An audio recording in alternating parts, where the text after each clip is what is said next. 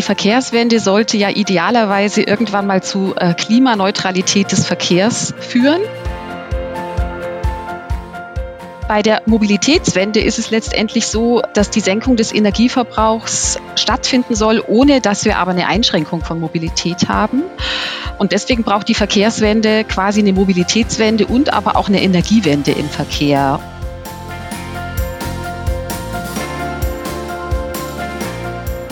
Hallo und herzlich willkommen zum Podcast Sustainable Business Champions, dein Podcast zur Nachhaltigkeit in Unternehmen. Die Mobilitätswende hat das Zeug dazu, den Energieverbrauch im Verkehrssektor in Deutschland bis 2050 um rund 25 Prozent zu reduzieren. Was sich dafür tun muss und was jede einzelne Person von uns tun kann, um die CO2-Emissionen im Verkehr zu reduzieren, darüber sprechen wir in dieser Folge mit Andrea Kurz. Andrea ist Geschäftsführerin des Mobilitätsdienstleisters Jobrad. Das Unternehmen organisiert Dienstrad-Leasing-Angebote zwischen Arbeitgebenden und Mitarbeitenden. Dieser Podcast ist eine Kooperation mit dem Bundesverband Nachhaltige Wirtschaft.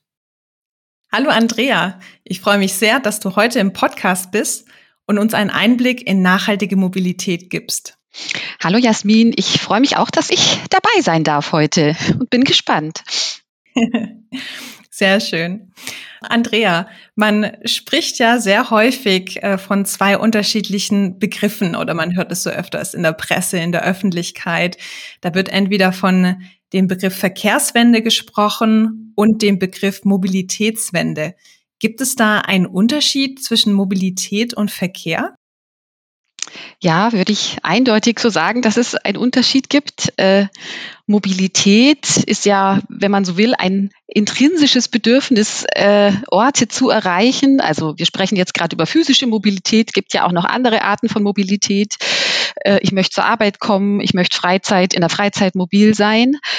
Und äh, der Verkehr ist dann wirklich diese, diese räumliche Bewegung, also womit, äh, was nutze ich für die räumliche Bewegung?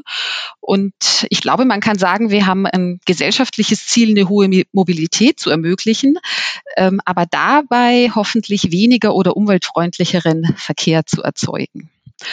Genau. Also das heißt, eine Mobilitätswende führt nicht zu weniger Mobilität, weil das eben ein wichtiges Bedürfnis ist, aber äh, sie führt hoffentlich zu weniger Verkehr und zu einer anderen Qualität von Mobilität, vielleicht, wenn es gut läuft. Das heißt, Verkehr ist wirklich die Frage, wie komme ich von A nach B? Und ist Mobilität dann eher das Verkehrsmittel, das ich dafür auswähle? Könnte man so sagen, ähm, ja, könnte man so sagen. Und man könnte sagen, Mobilität ähm, hat noch diese Qualität, ich will ein Bedürfnis befriedigen. Ähm, und vielleicht wäre es eine höhere Qualität von Mobilität, wenn ähm, dieser Weg noch von A nach B in Anführungszeichen einer ist, der mir Freude macht und wenn er nicht so lange dauert. Mhm, okay. Das heißt, ohne Verkehr, vielleicht noch äh, schön Bewegung in der Natur mit einem frischen Windchen um die Nase herum. Genau, genau. Ah, okay. Sollte man dann eher von der Verkehrswende sprechen oder nur von der Mobilitätswende oder ist es notwendig, über beides zu sprechen? Also tatsächlich glaube ich, dass es wichtig ist, über beides zu sprechen. Beides sind wesentliche Elemente. Ähm, die Verkehrswende sollte ja idealerweise irgendwann mal zu äh, Klimaneutralität des Verkehrs führen. Und bei der Mobilitätswende ist es letztendlich so, äh, dass die Senkung des Energieverbrauchs äh, stattfinden soll, ohne dass wir aber eine Einschränkung von Mobilität haben. Ähm, und deswegen braucht die Verkehrswende quasi eine Mobilitätswende und aber auch eine Energiewende im Verkehr. Und manchmal ist es ganz gut, auch wenn wir im Alltag die Vokabeln alle synonym verwenden, sie dann auch wirklich mal so ein bisschen auseinander zu differenzieren. Und ich glaube, wir brauchen alle drei. Also das heißt, das Verkehraufkommen an sich sollte sich schon reduzieren, damit wieder weniger Staus sind, äh, vielleicht auch weniger Lärm auf den Straßen, weniger Emissionen. Aber die Mobilität, so diese Möglichkeit, äh, sich bewegen zu können mit verschiedenen Transportmitteln, die sollte so erhalten bleiben oder möglicherweise auch noch mehr ausgebaut werden. Ja, und vor allem nachhaltiger ausgebaut werden. Also wenn man äh, über die Mobilitätswende spricht, dann gibt's ja so diese verschiedenen Aspekte, Verkehr vermeiden, Verkehr verlagern und Verkehr verbessern. Und das aber eben so, dass ich das Gefühl habe, die Qualität meiner Mobilität hat sich dadurch äh, auf jeden Fall nicht verschlechtert, vielleicht sogar idealerweise verbessert. Jetzt gibt es ja schon sehr gute Konzepte, die bekannt sind zum Ausbau der Mobilität, also wie Fahrradwege, günstiger und verlässlicher ÖPNV, Carsharing, Busse und Taxis mit Elektroantrieb. Wie ist hier aktuell deine Bilanz für Deutschland? Was tut sich hier? Würdest du sagen, es ist ausreichend oder ist es noch zu wenig? Und wenn es zu wenig ist, woran liegt das? Ja, also ich, ich sage definitiv, es ist noch nicht ausreichend. ähm, deswegen sprechen wir ja vielleicht heute, weil ich da auch nicht alleine bin mit dieser Einschätzung. Ähm, also ich denke, wir brauchen auf jeden Fall noch etwas mehr. Ich habe ja vorhin über diese drei Dimensionen gesprochen, ähm, unnötige Wege einzusparen. Und ich glaube, äh, da hat Corona gerade gezeigt, was da noch möglich ist. Wir hatten jetzt gerade eine Phase, wo wir sehr viel unnötige Wege eingespart haben, ähm, zum Beispiel durch dieses Thema Mobilarbeit. Ähm, und ich glaube, dieses Thema, was können wir zukünftig virtuell machen, Mobilarbeit, Arbeiten von zu Hause, aber auch für welche Meetings muss ich jetzt wirklich reisen? Äh, wir sprechen gerade auch virtuell miteinander. Äh, das ist, äh, glaube ich, etwas, wo wir deutliches Potenzial haben. Ich finde es ganz spannend. Ähm, äh, diese Frage von, wie, wie weit muss ich denn, um mein Bedürfnis äh, zu befriedigen? Es gibt ja gerade diese, war auch sehr in der Presse, diese Pariser Initiative statt der 15 Minuten äh, zu sein oder zu werden. Also, dass ich in 15 Minuten von dort, wo ich wohne, zu Fuß oder mit dem Fahrrad überall hinkomme, also alle Bedürfnisse befriedigen kann, Freizeit, Arbeit, Lernen, im Grünen sein und so weiter. Also ich glaube, da, da gibt es einiges, was man äh, durch gute Planung äh, an Verkehr vermeiden kann.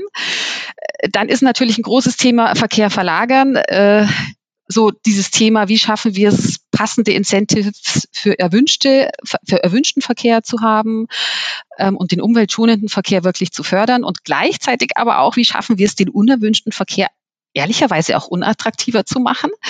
Ähm, das ist ja auch so ein Thema, für das äh, wir hier bei Jobrad angetreten sind. Und natürlich auch dieses Thema Verkehr verbessern, ähm, eben klimaneutrale anstatt fossile Antriebe, die Reduktion der Emissionen und so weiter. So, und warum tun wir uns jetzt in Deutschland so schwer, vielleicht auch im Vergleich mit anderen Ländern, die uns da was vormachen?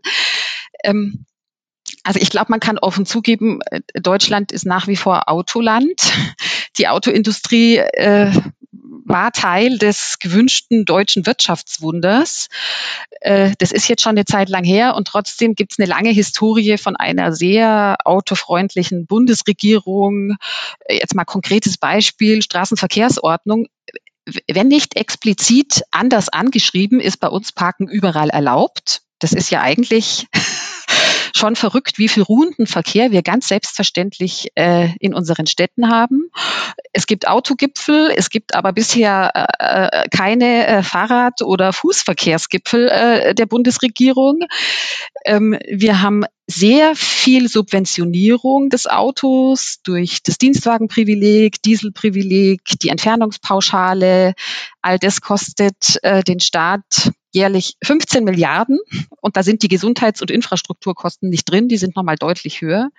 In die Radverkehrsförderung zum Beispiel gehen äh, jetzt aktuell, äh, die aktuelle Radverkehrsförderung sieht über vier Jahre 1,4 Milliarden vor. Ähm, und das führt dann letztendlich dazu, dass ähm, nach wie vor über 50 Prozent der Wege in Deutschland mit dem Auto zurückgelegt werden. Leider hat Corona diesen Effekt auch noch verstärkt.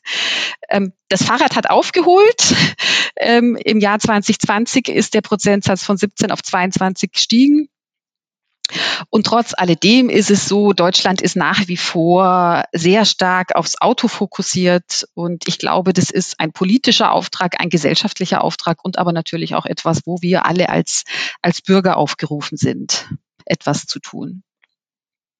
Und vielleicht noch eine kleine äh, Ergänzung, weil ja bei diesem Thema Deutschland Autoland, da kommt ja ganz oft auch die Diskussion um Arbeitsplätze, die vielleicht auch gerade in wirtschaftlich unsicheren Zeiten äh, sehr spannend ist.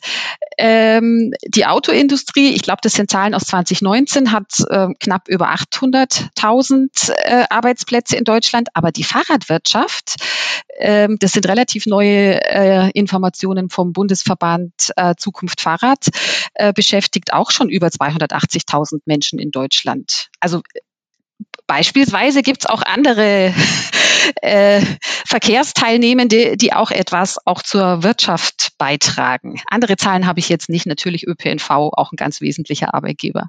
Mhm. Ja. Und das Fahrrad hat ja jetzt auch insbesondere während der Pandemie unheimlich dazu gewonnen. Absolut, absolut. Was uns natürlich freut, weil es natürlich eine äh, nachhaltige, äh, ökologische, gesunde äh, Fortbewegung ist. Und vielleicht kommen wir da später auch noch drauf. Auch so dieses Thema Zugang zu Mobilität ist ja auch eine finanzielle Frage. Und auch da, glaube ich, ist das Fahrrad sehr attraktiv. Mhm. Das heißt, dieses ganze Thema Autoland, Autofahren, man hat ja immer im Kopf, es ist einfach, ich steige in mein Auto, ich kann losfahren, ich muss auf nichts warten, ich muss nirgends hinlaufen, ich bin sehr flexibel. Das heißt, es hat ja auch sehr viel mit Kultur zu tun. Ich glaube, Symbolik des Autos mhm. nicht mehr ganz so sehr. Mhm. Ähm, ich denke, das hat sich jetzt äh, vor allem auch äh, bei den jüngeren Menschen sehr gewandelt, dass dieses Symbolstatus von dem Auto auch immer mehr zurückgeht. Aber gerade dieses, diese Gewohnheit, diese Kultur, sehr flexibel zu sein, was braucht es denn im ÖPNV oder auch im, im Wegenetz, im Mobilitätsnetz, um hier auch wirklich den Verkehrsteilnehmenden eine gute, flexible Alternative bieten zu können? Also ich, ich, ich glaube, wir brauchen tatsächlich dieses, ähm, die einen Dinge attraktiver machen, öffentlichen Nahverkehr, Schiene, Fahrrad, äh, Fußwege. Äh, das ist natürlich auch eine Infrastrukturfrage, gar keine Frage. Und auf der anderen Stelle geht es aber schon auch ähm, vielleicht das eine oder andere Mal dieses Thema, ich gehe ganz schnell zum Auto, auch ein bisschen unattraktiver zu machen. Und wenn man ganz, ganz ehrlich ist, ähm, dann ist manches von dieser Attraktivität fast nur noch in den Köpfen. Äh, also nachweislich ist es so, dass in Städten üblicherweise bei Strecken bis zu fünf Kilometer man mit dem Fahrrad schneller ist äh, als mit dem Auto. Es ist nur im Kopf vielleicht so, dass man das anders denkt. Äh, wenn man mit dem E-Bike unterwegs ist, dann geht es sogar bis zu zehn Kilometer äh, an der Stelle. Also die eine Frage ist tatsächlich eine Infrastrukturfrage. Ist es dann eben auch, dass den Fahrradfahrern und den Fußgängern ähm, entsprechend viel Platz eingeräumt wird? Und das Thema Fahrradinfrastruktur äh, ist ja vielleicht jetzt gerade ein bisschen mehr in aller Munde, aber auch die Fußgänger nicht zu vernachlässigen. auch das ist ein wesentliches Element. Also einfach Infrastruktur, wie sollen, wie sollen unsere Städte aussehen, wie soll der ländliche Raum an der Stelle aussehen? Und ich glaube, da geht es auch ein bisschen drum, bestimmte Dinge unattraktiv attraktiver zu machen.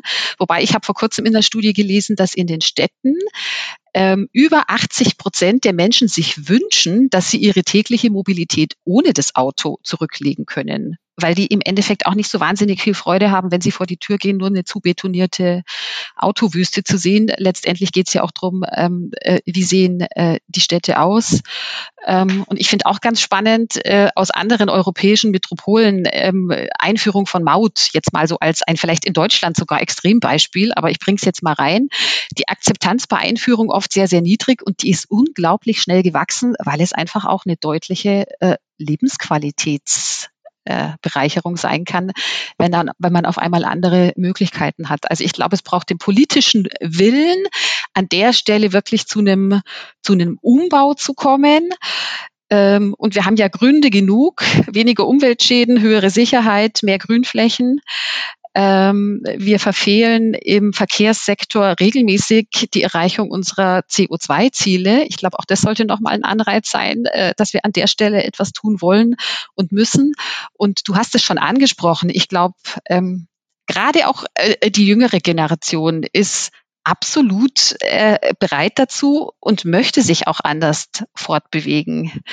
Äh, in Deutschland haben über 12 Millionen Menschen keinen Führerschein ähm, und ich glaube, die Zahl wächst. Hm. Ja, ja.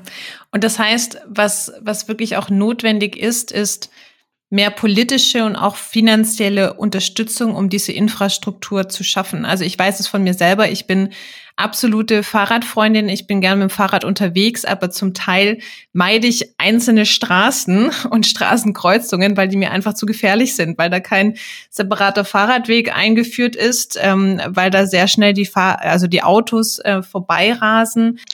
Also ich glaube, die Politik kann es nicht alleine machen. Ich würde jetzt zum Beispiel auch sagen, dass Unternehmen da eine Verantwortung haben. Aber gerade was die Infrastruktur angeht, äh, finde ich, ist es eindeutig äh, auch eine äh, politische Verantwortung. Äh, und ich habe jetzt hier ein äh, konkretes Beispiel vor der Tür. Wir hatten hier in Freiburg äh, von außen betrachtet, denken viele bestimmt auch absolut fahrradfreundlich. An vielen Stellen stimmt es, aber auch wir haben deutlich Potenzial. Es gab hier vor einiger Zeit einen, äh, ähm, einen Fußgänger-Fahrradentscheid und im Moment werden einige Strecken, die sehr stark auf das Auto fokussiert sind, umgewidmet. Äh, mehr Sicherheit, mehr Platz für Fahrräder und Fußgänger. Ähm, und das macht einen deutlichen Unterschied. Und ich weiß jetzt auch aus meinem Bekanntenkreis, ähm, dass manche Menschen wieder Strecken nutzen, die sie vorher gemieden haben. Also ich fahre Umwege, weil ich das hier nicht sicher finde. Ähm, und das ist natürlich auch ein Unterschied. Und ich glaube, das ist wirklich eine, das ist eine politische Aufgabe, ganz klar. Man hatte ja auch äh, oft den Vergleich, also die skandinavischen Länder, die machen es ja auch vor, kann man ganz klar sagen, was gerade den Fahrradverkehr angeht. Ist ja oft auch gesagt worden, naja, wir sind hier in Deutschland, in Süddeutschland, ihr seid in Freiburg, ich sitze hier im, im Schwabenländle, äh, wo wir es doch auch mal bergig und hügelig haben, aber mit den Elektrobikes ist das ja sozusagen auch kein Grund mehr, da auszuweichen und äh, sich ins Auto zu setzen. Und ich glaube, das ist auch ein bisschen so eine spannende Frage. Das ist wie ein Umschalten im Kopf. Also Regen gibt es natürlich auch in Süddeutschland. Ähm, ich schaffe es tatsächlich, dass ich, egal bei welchem Wetter, nicht drüber nachdenke, mit welchem Verkehrsmittel ich in die Arbeit oder in die Stadt äh, fahre. Und ich glaube, das ist so ein Umdenken im Kopf. Ich habe die entsprechende Kleidung. Äh, wenn ich sie brauche, habe ich sie mit dabei.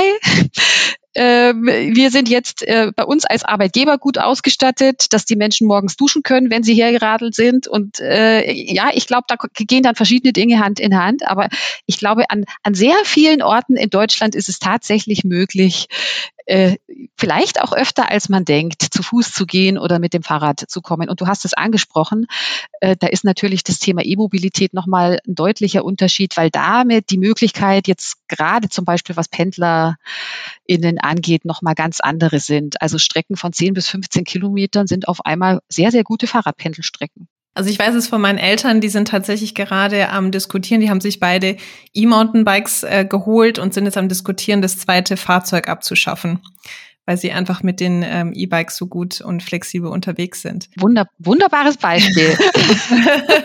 genau. Ähm, wie ist es denn ähm, mit dem Thema Finanzen bei den Verkehrsteilnehmenden? Du hattest es schon angesprochen. Häufig ein Grund, weshalb man vielleicht nicht so sehr den ÖPNV nutzt oder auch Schienenverkehrsmittel, ist das Thema Geld. Also es ist recht teuer, dem, mit dem Zug, mit dem ICE unterwegs zu sein. Wenn man sich da anschaut, die Preise auch durch die Subventionen für Sprit etc., wenn man ein Auto vollpackt, man sitzt da zu viert oder zu fünf drin, ist es häufig günstiger, als wenn man mit dem ÖPNV fährt. Das heißt, wie kann man denn auch die Mobilitätswende und die Verkehrswende so gestalten, dass sie nicht zu teuer wird und damit nicht bestimmte Menschen auch ausgeschlossen werden? Ja, ja. Also einmal äh, ein bisschen sind wir schon dran vorbeigekommen. Ich glaube immer, dass manchmal bei diesem Thema, ich fahre Auto, wirklich nicht richtig gerechnet wird. da gehört auch richtig Rechnen dazu. Äh, also wenn man jetzt mal, äh, es gibt ein paar neuere Studien, ein, ein, ein Kleinwagen, also sowas wie ein Opel Corsa, äh, kostet äh, den Fahrzeughalter oder die Fahrzeughalterin äh, im Jahr 6.700 Euro. Und da sind nicht mit reingerechnet nochmal gesellschaftliche Kosten von 5.000 Euro für dieses ganze Thema Infrastruktur, Subventionierung und so weiter, äh, Gesundheitskosten. Ähm, wenn man sich jetzt vorstellen würde, äh, was passiert, wenn man hier in eine deutliche Umverteilung kommt, und wir haben ja vorhin auch schon mal über Zahlen gesprochen, ich glaube, da wäre sehr viel drin für günstigeren äh, ÖPNV, sehr viel drin für die Subventionierung anderer Verkehrsmittel. Aber was ich eben eigentlich sagen wollte, ist, äh, das ist gar nicht so wenig auch für die Person, die sich ein Auto leist, leistet, in Anführungszeichen Anführungszeichen. Ähm, ich hatte es vorhin schon mal gesagt, eben wie viele Menschen in Deutschland keinen Führerschein haben. Auch das kann sich äh, nicht jeder junge Mensch leisten. Und in mehr als jedem vierten Haushalt in Deutschland gibt es kein Auto. ähm, also so diese Frage von, wenn ich jetzt mal das alles umrechnen würde auf ähm, andere äh, Verkehrsmittel, ähm, ich glaube, dann würde die Rechnung auch aufgehen. Und auch das zeigen ja jetzt manche Kommunen, dass sie da jetzt eben in ähm, Experimente gehen in Richtung günstigeren äh, den ÖPNV günstiger zu machen. Und ein bisschen gespannt sind wir ja alle auf das jetzt dann folgende Experiment, äh, unser 9 Euro Experiment in den nächsten drei Monaten. Wobei, da will ich jetzt gerade gar nicht hingehen. Ähm, also ich glaube, dieses Thema, ähm, wir, wir rechnen nicht so ganz richtig mit dieser Frage. Ähm, und wenn man mit der Subventionierung ähm, aufhören würde, äh, würde dieses Verkehrsmittel noch mal teurer werden und wir hätten deutlich mehr Möglichkeiten, um in umweltfreundlichere Mobilität zu investieren.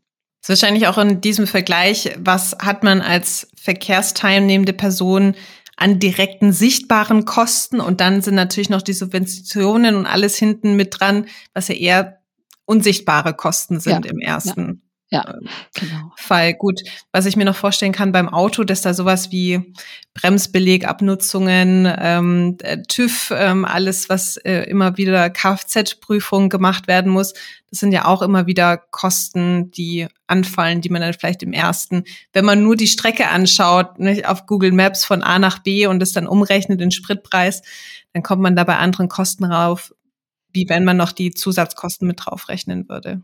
Genau, und ich glaube, das ist auch eine Frage der äh, tatsächlich auch so ein Stück weit der Transparenz. Also wie, wie, wie Transparenz gehen wir wie transparent gehen wir mit diesen Zahlen um?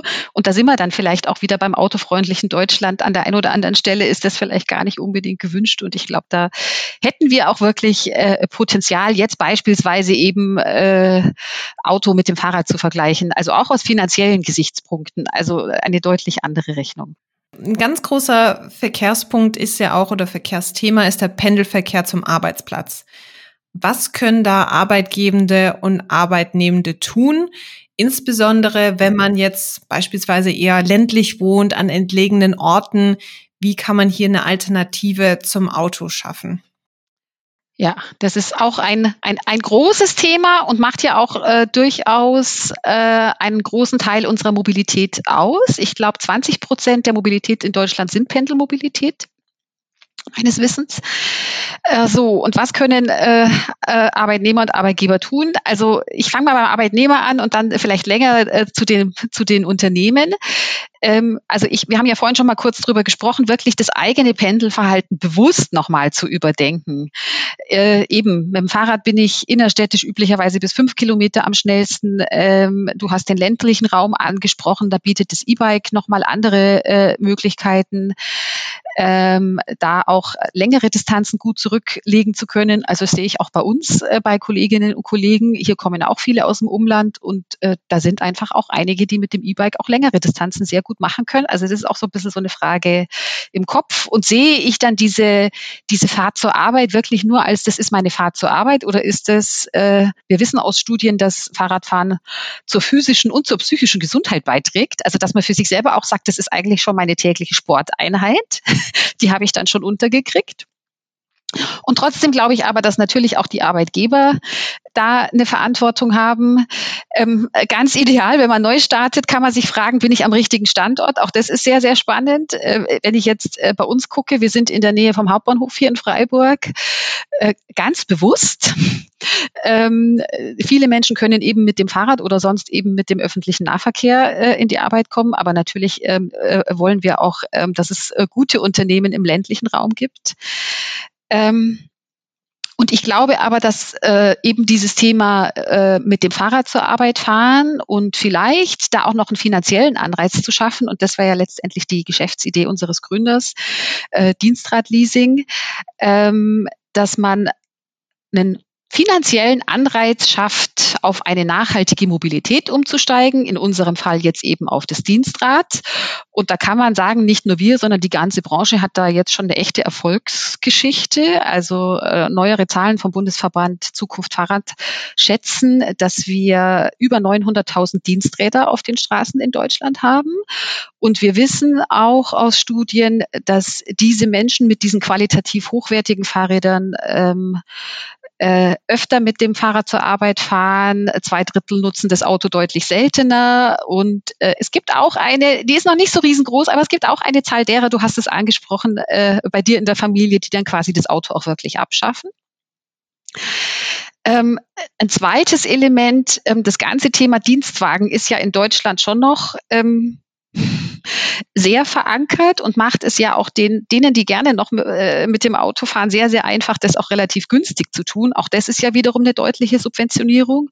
Und auch hier, glaube ich, ähm, stehen äh, sollten Arbeitgeber in der Verpflichtung äh, stehen, Alternativen anzubieten. Also eben dann Beispiel ein Paket aus Dienstrad, Zeitkarten für den ÖPNV in Verbindung mit äh, Bahn, Sharing-Modellen, ähm, die ganze Diskussion rund um äh, Mobilitätsbudgets, äh, wo wir auch denken, verpflichtende Mobilitätsbudgets bei Arbeitgebern würden eine deutliche Veränderung machen, wenn die dann eben auch in der Verbindung wäre. Nachhaltige Mobilität ist dann auch noch günstiger. Ähm, und ein bisschen äh, hoffe ich auch, dass ähm, an vielen Stellen dieser stärkere Fokus auf, auf Klimaneutralität da vielleicht auch ein bisschen positiven Zwang ausübt. Also wir haben ja heute die Situation, dass Pendelverhalten auch schon im Scope 3 ähm, zur, zur äh, Klimabilanzierung mit dabei ist. Und ich glaube aber, ähm, Arbeitgeber könnten etwas tun, weil sie dadurch attraktiv werden, wenn sie solche Angebote machen. Und vielleicht braucht es aber auch noch ein bisschen Schieben im Sinne von äh, auch, auch, der, auch da vielleicht ein bisschen gesellschaftlicher oder politischer Druck von außen. Da wahrscheinlich auch wieder die Bereitstellung von der Infrastruktur, also dass man allein schon als arbeitgebendes Unternehmen sicherstellt, es gibt Fahrradabstellplätze, es gibt Umkleiden, es gibt Duschen, all diese Infrastruktur, die es auch ermöglicht oder auch vereinfacht, mit dem Fahrrad ähm, zur Arbeit zu kommen oder wie du gesagt hast, eben auch sicherzustellen. Es gibt auch Initiativen, wo dann auch die, die Unternehmen äh, Busse zur Verfügung stellen, wo man dann sagt, okay, bevor alle ihr einzelnen Pkw nutzen, stellen wir zur Verfügung, dass wir hier einen Bustransport haben zu bestimmten Uhrzeiten, wo dann die Mitarbeitenden diesen Bus äh, nutzen können. Ja. Und man denkt dann oft, ah, jetzt muss ich hier irgendwie zusätzlich und es wird teurer, aber es ist ja ähm, auf einen Autostellplatz gehen üblicherweise sieben Fahrräder. Äh, das ist auch eine betriebswirtschaftliche äh, Komponente. Ähm, also wenn Arbeitgeber es tatsächlich schaffen, weil für viele Deutsche ist es ja selbstverständlich, dass der Arbeitgeber einen Stellplatz zur Verfügung stellt. Wenn man Stellplätze umwidmen kann, kann man äh, diesen eingesparten Platz auch sehr gut noch in, äh, du hast es gesagt, Duschen oder vielleicht auch eben noch andere Mobilitätszusatzdienstleistungen reinbringen, eben weil die Menschen mit dem Bus, mit dem Zug über Sharing kommen. Ähm, also diese, diese eingesparte Fläche, die kann man sinnvoll anders wirtschaftlich nutzen. Mhm. Stimmt, das ist ein spannender Aspekt, ja, auch rund um Thema Flächenverbrauch. Mhm. Ja, dann ähm, hoffe ich, äh, dass irgendwann demnächst auch mal ein ÖPNV-Gipfel und ein Fahrradgipfel stattfinden wird. Da wären, da wären wir gerne mit dabei, oder?